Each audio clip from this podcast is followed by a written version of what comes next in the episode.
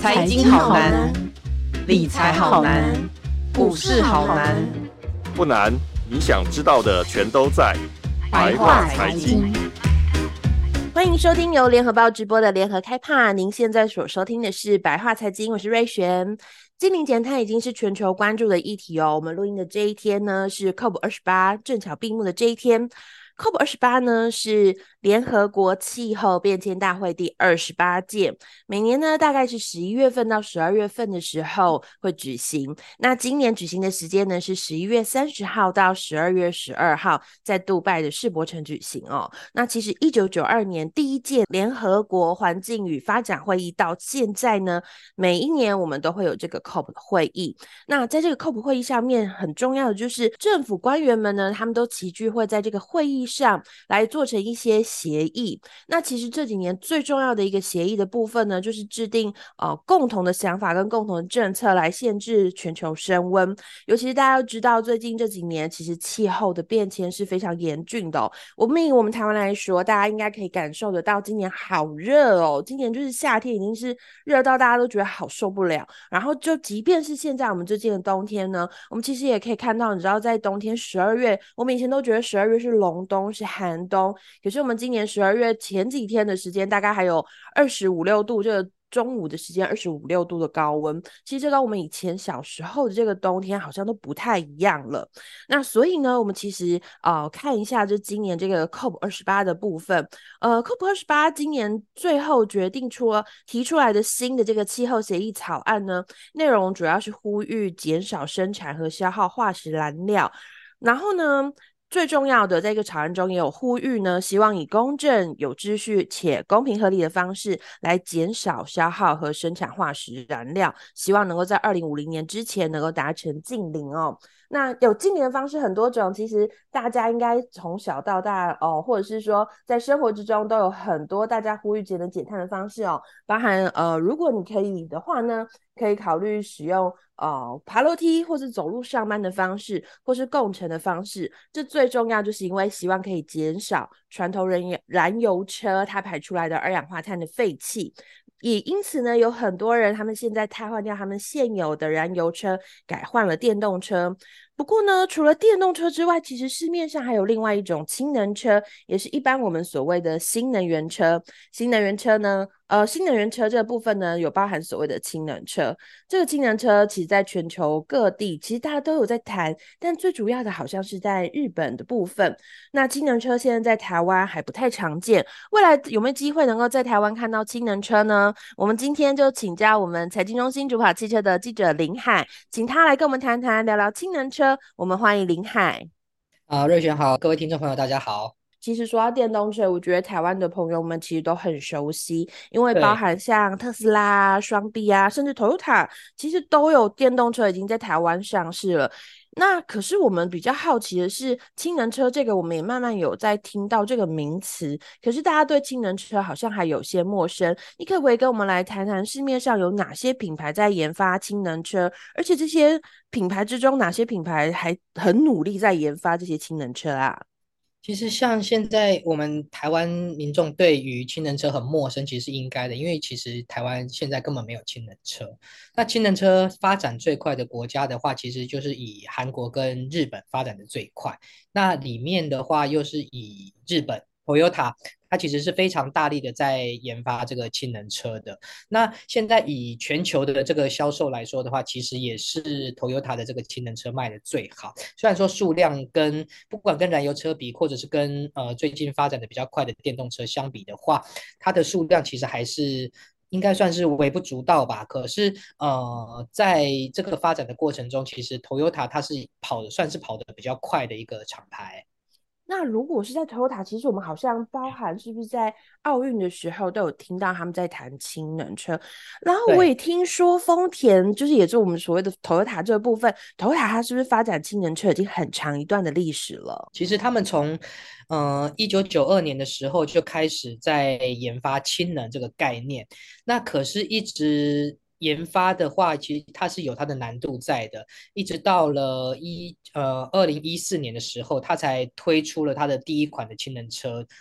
那一直到现在的话，其实呃，Toyota 的氢能车也只有这一款。它呃当初研发的是第一代，现在已经有第二代出来了。可是它的车款其实其实就是只有这一款而已。那以全日本来说的话，它的氢能车的话，其实呃，Toyota 的这一款米莱它占的销售呃销售的这个市占率大概也是超过了九成。所以其实氢能车是不是，比如说像我们以前在跑电动车的这个呃产业的供应链的时候，其实以前我有听说，像电动车他们供应链的业者都会提到说，现在传统的大厂跟呃电动车大厂，为什么传统大厂它还很难可以有这么多的投资在电动车上？其实对。传统车厂来说，他们其实觉得电动车这个部分，它是呃另外一个新的产品跟业务，它会需要投入更多的资金来研发。所以对于他们来说，是不是氢能车也是一种呃新的产品线？所以它也必须要花很多的金钱跟心力，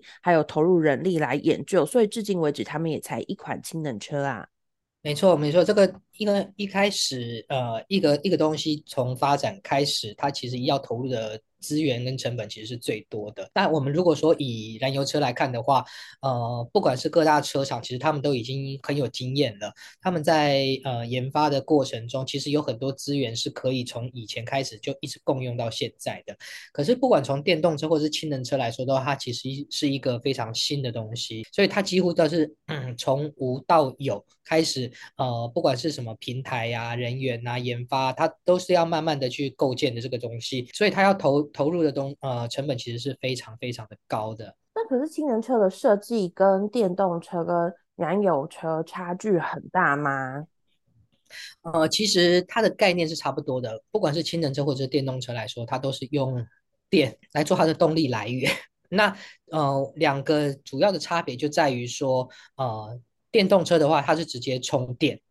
嗯，那氢能车的话它是它则是用氢。来转换成电力，然后再来再来提供给氢能车这个动力来源。好，那林好，我很想问一下，就是我们刚刚有谈到说这个动力来源，因为之前我们都觉得这个呃传呃应该说呃传统的燃油车的部分，它的这个动力来源应该是石油，所以其实氢能车跟电动车它们都是用电传输进去的嘛。那其实这个部分。呃，有没有特别的不一样，或者比如说在氢的制造上面，它整体的设计跟过往会不会其实差距很大？或是比如说以前我们都觉得说中油它要裂解这个石油，但氢能车它是不是也要制造这个氢，我们才能够加进去啊？嗯、对。那我们这样子的话，氢能车的车种它其实会会分哪几种？比如说会只有氢能车的小客车吗？因为我们以前好像看到很多就是会在谈的都是我们一般会开的车，但是有没有比如说氢能大巴，它会不会有不同的种类？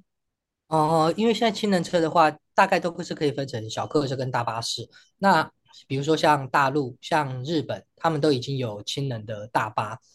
不只是给你看而已，它是真的有呃路线在行驶的，然后民众也是可以直接去搭的这种氢能巴士，这个是在日本跟大陆都已经存在的。那小客车的话，其实呃就还没有那么样子的普及了。所以氢能大巴是真的实地在运行，已经在我们的生活中，应该是说在日本跟大陆的民众生活中，他们就已经开始在慢慢的走了，对不对？对，没错。那因为现在 Toyota 在呃也规划说，在年底的时候会先把它引进来给大家看一下说，呃这个东呃氢能巴士大概是长什么样子，就是让台湾民众可以多一些了解。那也希望说未来的话，我们在台湾的公车路线，可能除了燃油车跟电动巴士以外，也可以看看得到说氢能巴士它也在路上跑。这个我还蛮有兴趣的，我很想问问看，就是呃，因为你看像如果我们要引进这个。这个车的话，我想要问两个部分来问你哦。第一个，我想先问氢能车的售价的部分，因为我觉得大家提到氢能车，应该就会想到说，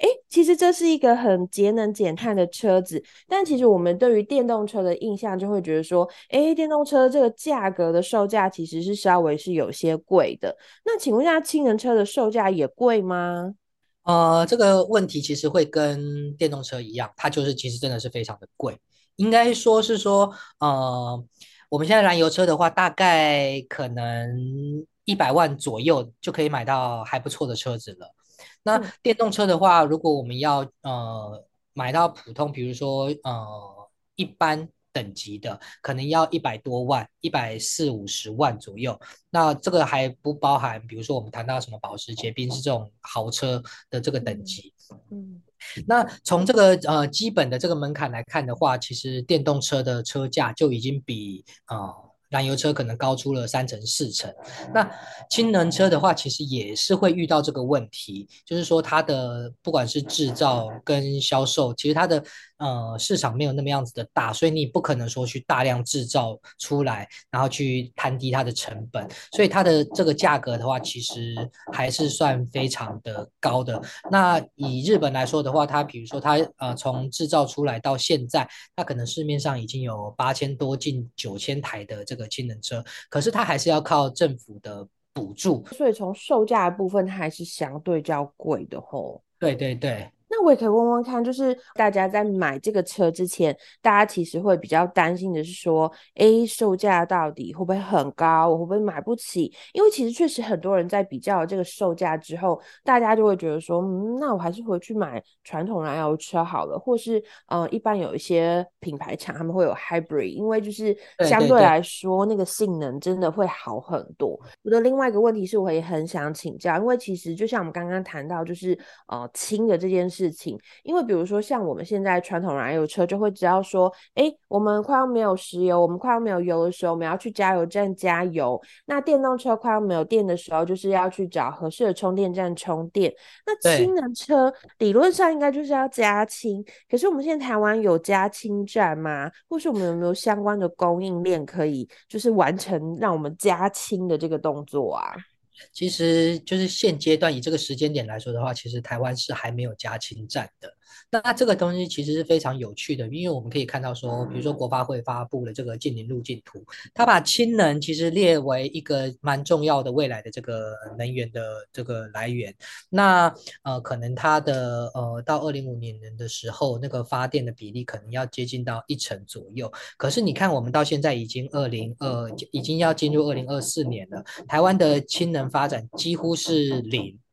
那呃，唯一有有在积极发展的，可能就像是有一些民间企业跟呃中油，他们有考虑说要往氢能的这个领域去发展。所以我们看到有一个呃民间企业，它叫联华林德，它呃已经决定要在明年推出台湾第一个加氢站。那它这个加氢站其，因为它其实它是做化学气体的，所以它有它呃基本的背景在。所以，但是它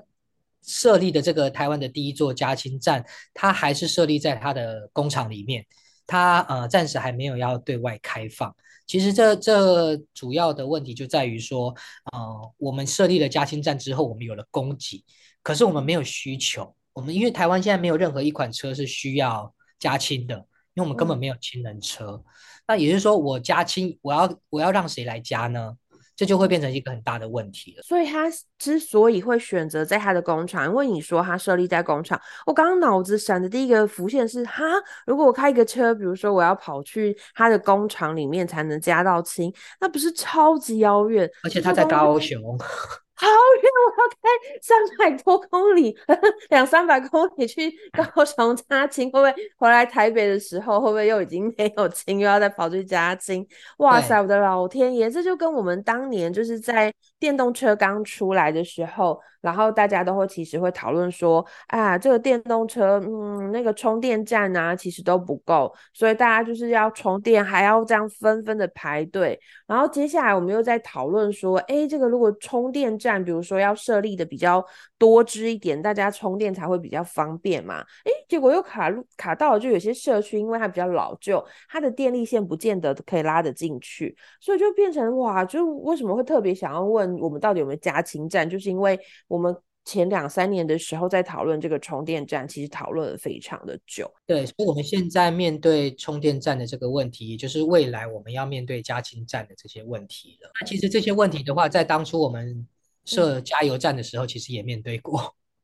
哦，也就是几十年前，我们其实也都对哦。以前几十年前的时候，其实加油站也都会有人抗议，对不对？对，那现在其实不管是环保，不管是呃人民的意识以后，对于呃比如说我们在家里附近要设立这种呃，你可能会觉得它是有危险性，但其实它其实蛮安全的。但是民众都会认为说，嗯、呃，我可能我不想要我的家里附近有加油站，那他现在可能就会觉得说，呃，我不希望我的家附近有充电桩。那未来呃。如果要设立加氢站的话，那它会有一个储呃储放氢能的呃储放氢气的这个这个这个设施。那你可能会觉得说，那它会不会跟呃呃油槽一样，它有爆炸的风险呢？所以，这种这个东西，你疑虑是其实是非常去难以去解除的。所以，你不管未来你要去设立加氢站，大型的或小型的都好，你都要去解决这个问题。要不你就是你要在肯定你要在相对比较荒郊野外的地方去设立，那个那个反弹可能会稍微小一点。可是，如果你在荒郊野外设立的话，那对于呃车主他加氢到底方不方便，那又会是呃一个很大的挑战了。哦，对耶，这也让我想到之前我们以前也有所谓的瓦斯车，在电动车还没有兴起之前，其实前十年的时候，我们会有所谓瓦斯车、瓦斯车的部分。那瓦斯车大家也是都会担心这部分，但是我们刚刚也提到就是中油，我突然很好奇，刚刚你提到的部分就是联华林德这部分的，呃，它是设立加氢站，那我们的中油它有考虑要设立加氢的部分吗？呃，中油它也有考虑说它要设立它的加氢站，不过到现在的话，它的进度还是没有到非常明确，它只有给一个时间点说，也许是今年底，也许是明年初，它有可能会去设立它的加氢站。那我可不可以问一下，就是另外一个价格，我们刚刚谈的是氢能车的价格的部分。那如果谈到的是氢气的价格，就像我们哦，每个礼拜天的时候，我们都会看到中油会发一个新闻稿，会告诉大家说啊，这个礼拜，接下来这个礼拜呢，我们的油价要调涨啊，不管是调涨或是调。这样大概我们都会知道说，我们的油价大概这段期间会抓在哪个地方。但如果是氢气，它未来会不会是也会有一个自己的价格？比如说一公升是多少钱？那这个价格会不会更贵呢？呃，其实其实这个概念是差不多的。那不过氢气它的单位就是用公斤来算，所以日本现在氢气一公斤的价格大概是多贵？大概一公斤的价格以日元来说的话，它可能低的话可能有一千两百多。到高的话会到一千七百多，那这个东西的话，你换算成台币大概就是两百多块到三百三百多块，不到四百块。那呃，以 Toyota 的这款 Mirai 的这个氢能车来说的话，你加满大概是加五公斤，那这个价格其实跟呃燃油车一台加满油的价格其实是差不多的，所以它在能源的能源的这个价格方面的话，其实是没有到非常的贵。不过这个东西我们要注意一点，就是说这个东西其实是已经含政府补助了，但如果没有政府补助的话，那这个价格就会非常的高。哦。所以至少目前，假设如果有一天台湾有补助的话，也许我们还不用担心那个价格太高。那我就要接下来就顺便再问一下，那我们台湾适合发展氢能车吗？因为感觉上就是我们还是必须要有一些条件具足的状况，比如说像我刚刚提到说，呃呃，比如说价格，不管是这个氢能车的价格，或者是这个氢气本身的价格，那甚至我们刚刚有谈到所谓政府补助的部分，那我们在发展氢氢能车上面有没有什么有利的条件，又或者有没有什么不利的条件呢？其实我们先谈不利的条件好了，就是说，因为现在其实呃，我们不管是在法规上，或者是在政府的态度上面的话，其实都是相对比较，应该说比较消极一点好了。因为现在如果说我们要大力发展氢能车的话，我们必须要有一个需求在。假设我们现在有氢能车可以进入到台湾了，就会有很多车主需要有有加氢的需求在，那就会去迫使说这些呃很多业者去会去提供加氢的管道，所以我们才会去设立到加氢站。可是现在因为其实氢能车没有办法进到台湾来，就是它的在车辆的法规上面的话还没有非常的明确。所以，我们呃，氢能车要进到台湾来，要在路上跑的话，其实还是要先过法规这一关。所以，我们这个需求其实是呃几几乎于零啊。但会变成说，业者，呃，我们刚谈到说，我如果提供了氢氢气，那没有人要来加的话，那我到底做这个东西有没有用？那我投入的这些成本到底能不能能够呃回本？这个东西就是非常大的问题，所以我认为说这个东西我们其实应该必须要呃需求跟供给要同步同步的去提升，才有可能让亲戚的发展的脚步去往前先去跨出第一步，才后面才会有第二步、第三步，这个速度才会快。所以在整个的氢能发展上面，看起来对我们说还是看起来是有些不利的条件。可是其实对我们来说，我们在气体的发展上面，呃，就刚刚有提到说，我们其实在化工的产业面也走的也算蛮前面了。对对对对对。或是说，特别是像有一些半导体，他们其实在一些上游的来源其实跟化工有关。那这些我们在化工上面、化工领域上面的成就，有没有可能对于我们发展氢能或是一些有利的条件呢？嗯，因为其实呃，日本 Toyota 它在啊、呃、发展氢能这一块的主管，他其实之前有来台湾分享过一些经验。那他在来访的过程中，他也了解到说，其实我们台湾的半导体产业其实是非常的发达。那在制造半导体的时候，呃，就会有一些废弃物出来。那这些废弃物我们要去处理掉的时候，它会产生很多的氢气。那这些氢气的话，其实对于呃。发展氢能来说的话，其实我们就不用再去另外制造氢气了。我们只要想办法把这些呃处理废弃物过程中产生的氢气给留下来之后，那它其实我们就会有现成的氢气可以使用了。那其实你说呃这是一个呃初步的概念啦。那你。嗯让要真正发展到成熟的技术的话，当然其实我们还是要投入到非常多的研发成本啊。但是呃，对于其他国家来说的话，其实这就是一个我们要发展氢能的一个别人没有的优势了。对啊，那感觉起来，其实我们应该算是有利有，应该说有有利条件，也有不利条件。可能这相相关整体来说，也就是要看，就是最后到底整个的需求还有供给的状况。那我也想要问问看，因为我们刚刚都一直有提到，比如说 Toyota 他们都一直有，不管是在他们日本本地研发，然后他们有派主管来台湾看过，我相信。不管是 Toyota 或甚至是日本政府，他们其实对氢能的布局是非常非常重视的。我也想跟你请问看看，就你的观察来看，日本政府他们是不是砸了很多钱来打造这整个的氢能车的供应链？有没有哪一些做法是值得我们台湾借鉴的呢？嗯，其实日本的话，它对于氢能其实它真的投入的非常多了。那它到 现在的话，可能它投入的。投入的这个资源规模的话，它是用兆来算的哦。虽然是日元来，但是嗯，这个以兆为单位，其实真的是非常可怕的。那如果说我们台湾这边要发展氢能的话，我觉得这种呃几十亿元上上百亿元应该是跑不掉的。当然说一开始说，我们一定要给呃很多业者去补助。比如说设立加氢站，比如说相关的供应链，比如说车主去买氢能车的时候的补助，这些东西其实一开始的话，政府都要去砸下非常多的钱，才有可能去提高他们的诱因。不然，嗯，你说，呃，一个在爱环保、在在喜欢潮流的这个，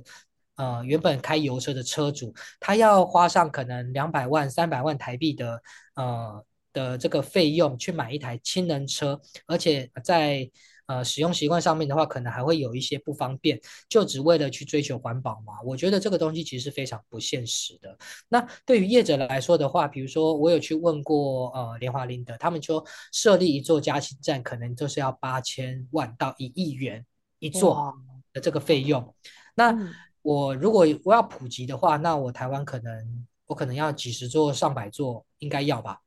嗯，那那这个费用到底是从哪边来的？嗯、那那一个业者来说的话，我相信台湾没有任何一家企业可以独立去承担这么高的费用，所以到最后的话，还是要去政府要去提供很多的补助。那我们刚刚谈到，光是设立加氢站的这个呃一座一亿元，那一百座我们就当它一百亿元好了。那这个东西的话，政府到底愿不愿意去投入？那一旦低于，比如说低于一百座这个规模的话，对于车主来说，它的加氢可能就比较不方便。那对于呃普及化这个概念来说的话，其实它又是呃没有任何的帮助。所以对于政府来说的话，你到底有没有决心去投入呃这么多的资源去呃打造这种嗯把氢能当成未来能源的一个选项？其实我觉得这是一个很大的问号。好，其实净零减碳对于台湾来说，其实是一个很重要的事情。可是，其实今年呢，我们看到 COP 二十八，它有公布一些在气候的变迁绩效指数上面的一些排名，其实台湾的排名是往后倒退的，尤其是温室气体排放这个部分，正是台湾表现最差的项目，这是位居倒数第四名哦，是非产油国家的最后一名。其实我们台湾一直有在做这个净零减碳的部分，也希望我们的整个的净零可以做得更好。所以，我们不管是在自己从我们自己平常个人的本身生活上面做起，哦，包含就是呃，我们可以随手关灯，包含我们可以慢慢的从传统车呃，传统燃油车开始走向 hybrid，甚至是开始走向电动车的部分哦，所以。接下来的部分，我们其实应该要更加的努力在琢磨。希望有一天，我们在看到这个温室气体排放这个项目的部分呢，台湾可以不要再是最差的。希望我们可以更加进步，然后也希望慢慢的，我们在这个近邻的部分，除了电动车之外，我们是不是可以看到氢能车？我们不确定哦，但是。确实，大家在日本、韩国，在世界上有一些大国在讨，都在讨论。甚至像中国大陆，他们也有氢能的大巴开始在实际上的运行。希望我们有一天也可以看到氢能车，也许真的可以来到台湾。我们可以持续的关注哦。我们今天谢谢林海，谢谢林海今天精彩的分享，也感谢大家收听这一集的白话财经。我们下周白话财经再见喽，谢谢大家，拜拜，拜拜。更多精彩的报道，请搜寻 VIP.UDN.com 联合报数位版，邀请您订阅支持。